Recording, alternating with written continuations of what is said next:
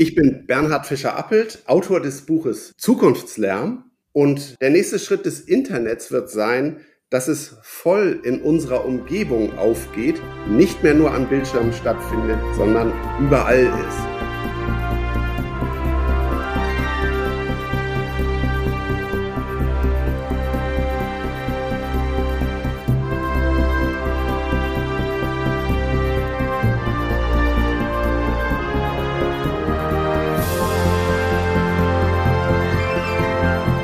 Herzlich willkommen, liebe Hörer, zur Premiere von The Next Step. The Next Step ist der Podcast, wo wir einen Blick über das Tagesgeschäft hinauswerfen und mit Vordenkern und Visionären den nächsten Schritt in die Zukunft der Digitalisierung wagen. Unser erster Gast ist Bernhard Fischer-Appelt, der in seinem Buch Zukunftslärm eine entscheidende Frage stellt. Wie kann man in einer Flut von gesellschaftlichen Debatten und widersprechenden Thesen noch ein positives Narrativ für die technologische Transformation entwickeln? Fischer-Appel sucht seine Inspiration bei Futuristen wie Jules Verne und glaubt, auch heute noch lassen sich inspirierende Visionen entwickeln. Doch dafür müssen Unternehmen und Marken zunächst einmal den Mut zu einer eigenen Zukunftsgeschichte haben. Herr Fischer-Appelt, die Corona-Zeit war ja für uns alle eine spezielle Zeit, wo wir uns ein bisschen auf die grundsätzliche Suche gemacht haben. Was sind die Dinge, über die wir nachdenken können? Was sind Dinge, die uns inspirieren? Sie haben in der Zeit über Zukunftslärm nachgedacht. Erzählen Sie doch mal, was war denn der Moment, wo Sie gemerkt haben, dass im Narrativ des Internets eine Erzähllücke ist, die es zu schließen gilt? Also ich glaube, dass der Auslöser für mich war, dass ich 2017 eigentlich das Gefühl hatte, die digitale Transformation ist für mich so ein bisschen auserzählt. Ja, in ihrer damaligen Form, da ging es um den deutschen Weg der Digitalisierung und es gab so diesen Mythos des ewigen Hinterherseins, des äh, Folgenmüssens und ich fand, dass man den Dingen mal neu auf den Grund gehen müsse. Und deswegen bin ich dann ja in die USA gegangen, 2018 bis 2020 bis zur Pandemie und habe mich damit beschäftigt, wie die Wissenschaft über Zukünfte denkt und dass sie sie als Möglichkeitsraum sieht und dass der Fokus deutlich größer wird, die Zukünfte ins Visier zu nehmen, die ja eigentlich nicht die Sphäre der Wissenschaft gehören, sondern eher in die Sphäre der Spekulation und der Prognose. Aber das hat doch eigentlich immer zum Storytelling von Internet, Internetwirtschaft gehört, zu sagen, stellt euch vor, was alles möglich sein soll. So ein bisschen wie in den 50er Jahren das Versprechen war, dass wir irgendwann alle mit Raketenrucksäcken zur Schule fliegen werden, war das Versprechen äh, des Internets eine größere Freiheit, eine größere Kreationsfreiheit. Und ich verstehe Sie dann richtig, Sie haben gesehen, da ist dann auch etwas, was eben nicht passiert ist. Gab es für Sie so einen Moment, wo Sie gesagt haben, okay, und, und hier sehe ich, da läuft das nicht so, wie es eigentlich versprochen worden ist?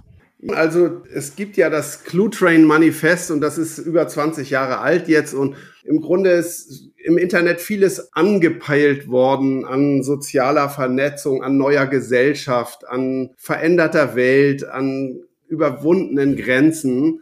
Und nicht alles davon hat sich so in die Realität äh, übermittelt und manches ist auch nervig geworden.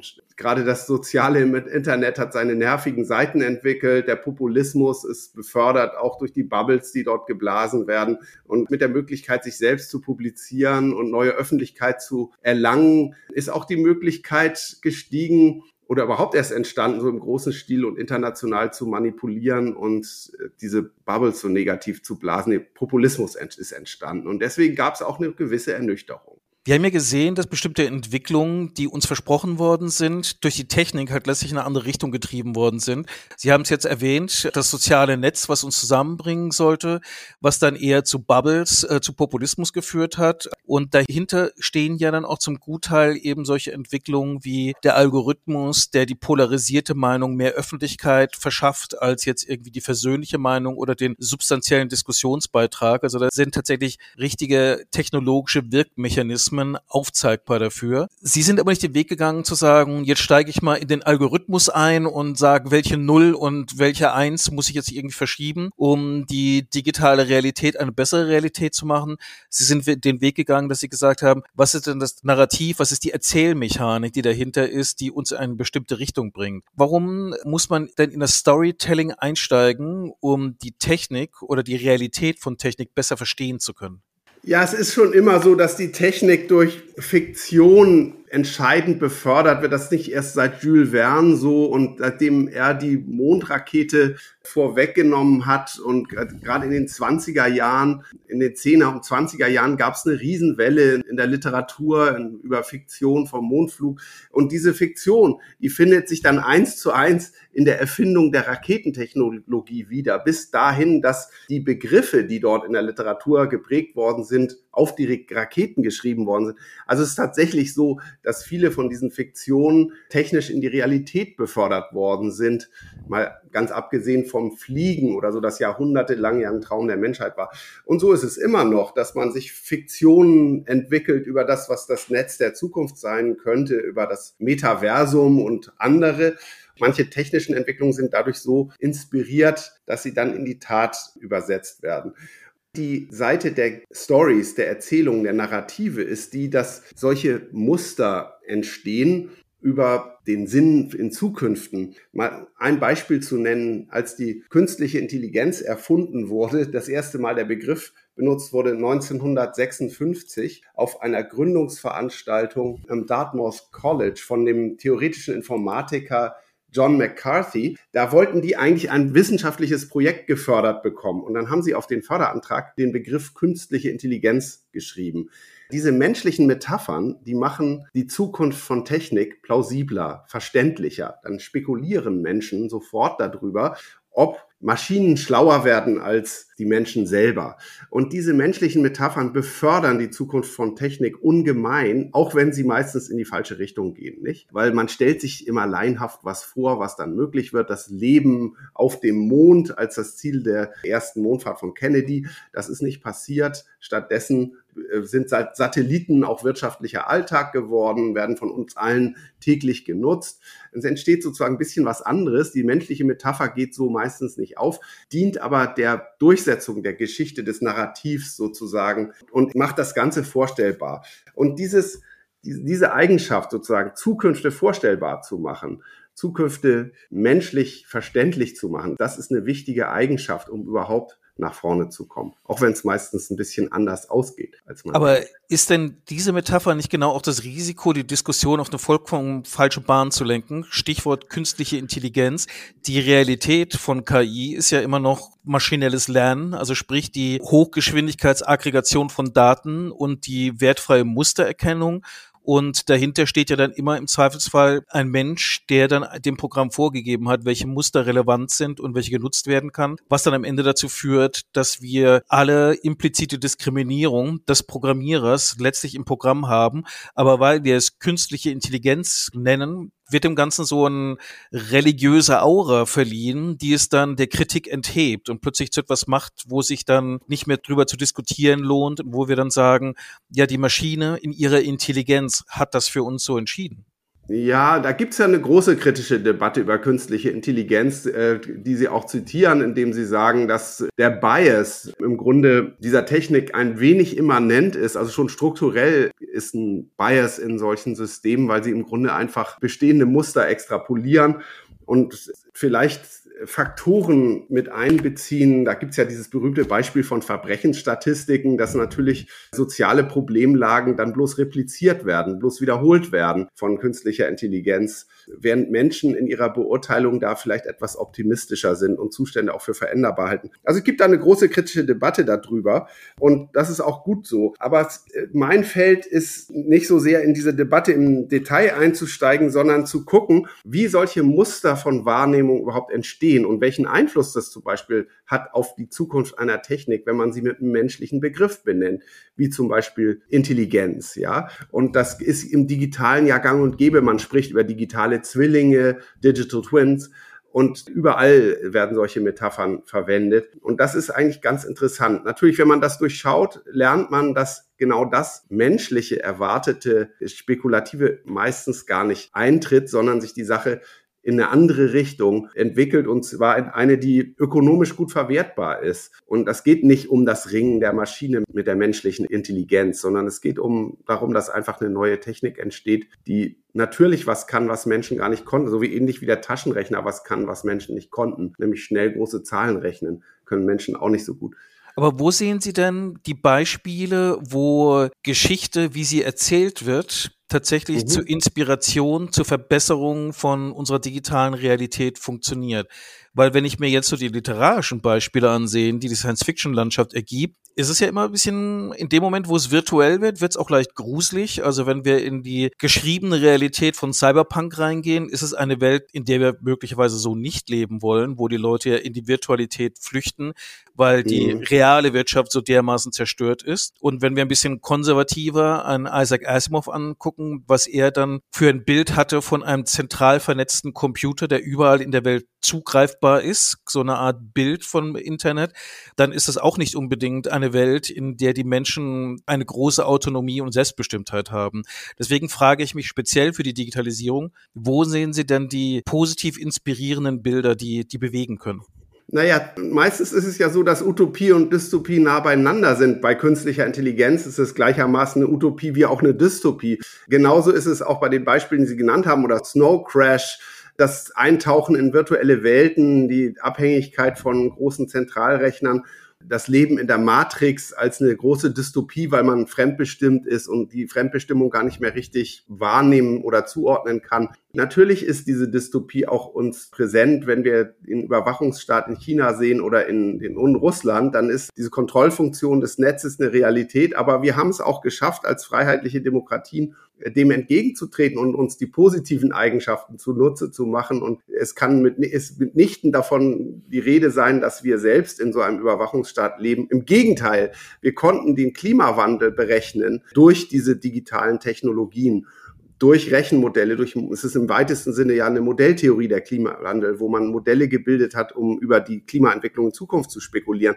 Und nur dadurch, dass man überhaupt das berechnen kann, konnte man so richtig vorhersehen, wie dramatisch das ist und wie stark wir jetzt unser Handeln ändern müssen. Das ist ein Einfluss der Digitalisierung. Aber es gibt noch viele andere. Also beispielsweise die Idee der sozialen Gesellschaft die ja doch irgendwie uns innewohnt, der, der also nicht sozial im Sinne, im ökonomischen Sinne, sondern des menschlichen Miteinanders. Diese Idee hat ja auch funktioniert. Also wir können ja viel leichter mit Menschen in Kontakt treten aus allen möglichen Ländern. Die Barrieren sind abgesenkt worden für Distanzlernen, für eine Gesellschaft, die bereichert worden ist, auch durch digitale soziale Kontakte. Gerade die Jugend heute, die könnte ohne das kaum noch leben.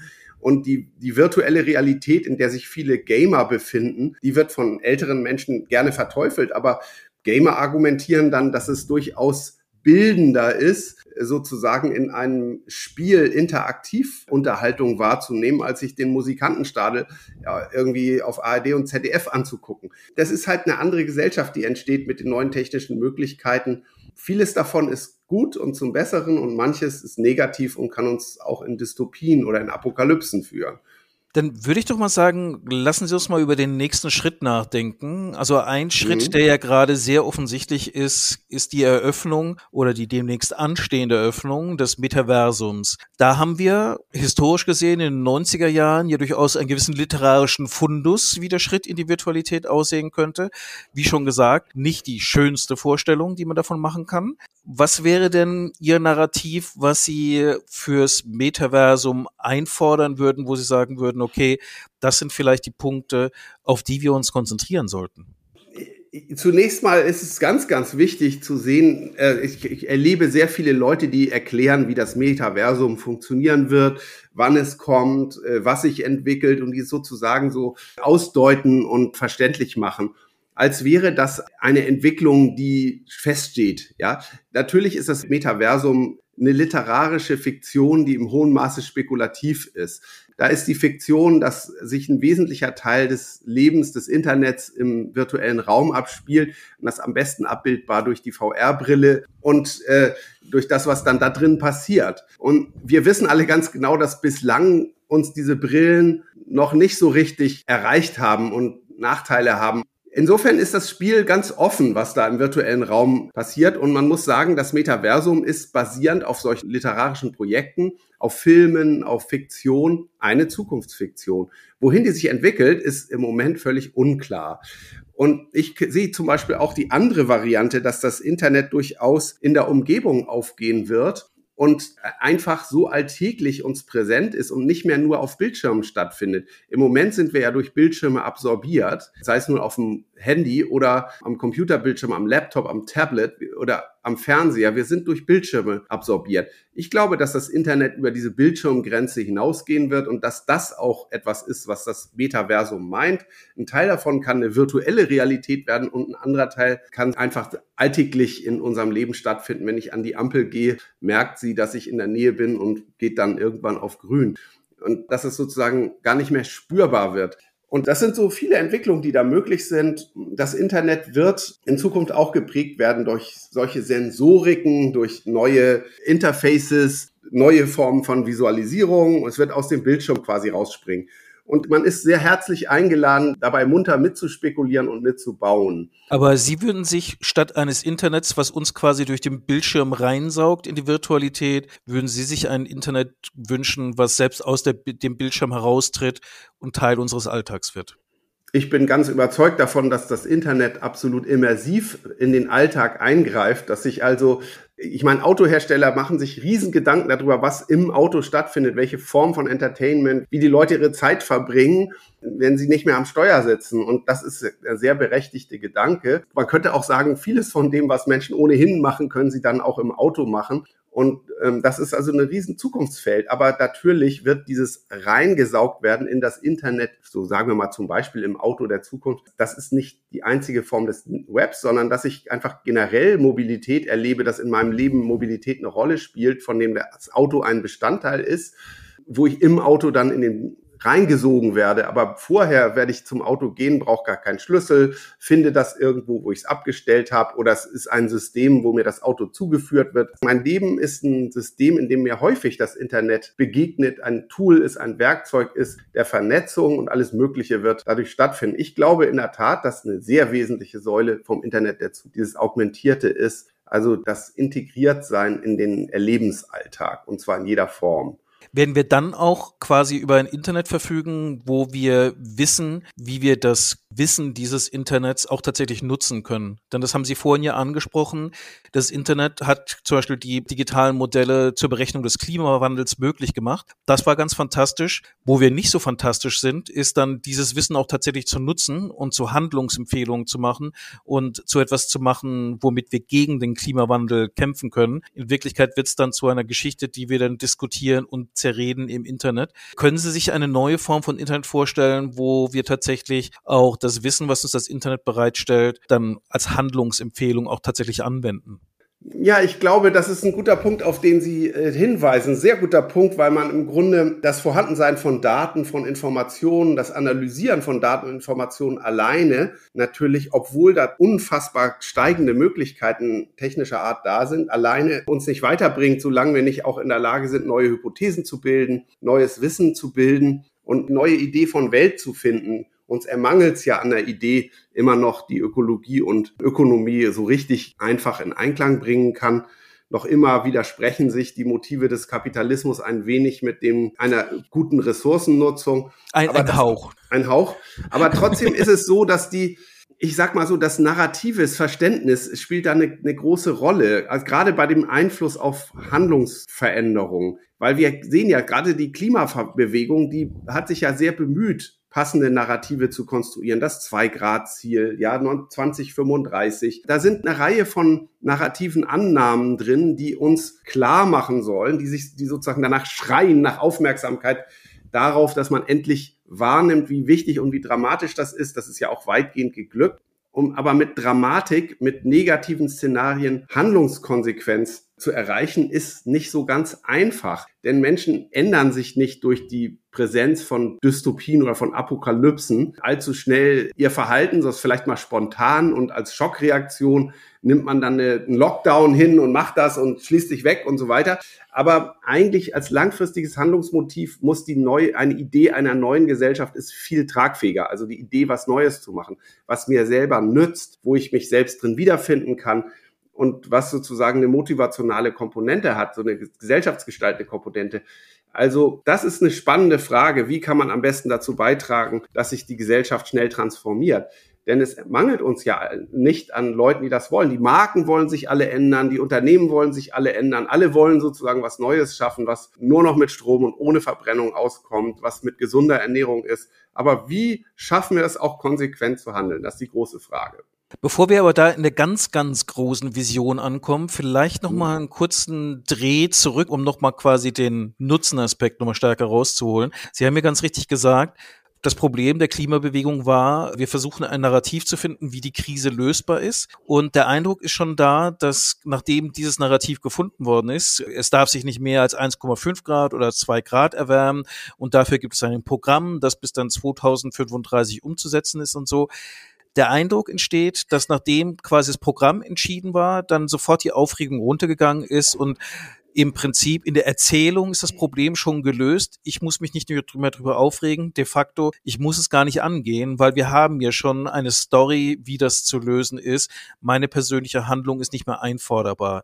Sie sagen, dass da die Alternative ja dann ist, zu sagen, ich will keine Krisennarrativ, sondern das Narrativ einer neuen Gesellschaft, einer besseren Version, auf die ich hinstrebe und das mich dann eher motiviert, diesen Weg zu gehen. Für jemand, der nicht die Weltklimakrise zu lösen hat, sondern der zum Beispiel sein Unternehmen transformieren will. Was würde das bedeuten? Würde das sagen, wir müssen von einem klassischen Händler uns verändern, weil sonst sind wir irgendwann mal insolvent? Oder ist es dann die Herausforderung, eine neue Vision zu finden, wie der Handel der Zukunft ist und zu sagen, in diese bessere Welt wollen wir gehen. Ja, das Schöne für Unternehmen ist ja, dass der Erfolg von Veränderungen und auch die Möglichkeit von Veränderungen immer sehr schnell messbar wird an den Zahlen. Also wenn man was macht, äh, stellt sich Erfolg ein und der ist auch messbar oder nicht, weil man in der Regel ja was verkauft und darin erfolgreich ist, das zu verkaufen oder auch nicht. Also man muss es ja schaffen, kurzfristig das, was man verändern will, auch durch äh, Produkte oder Services, dass die auch den Kunden gefallen.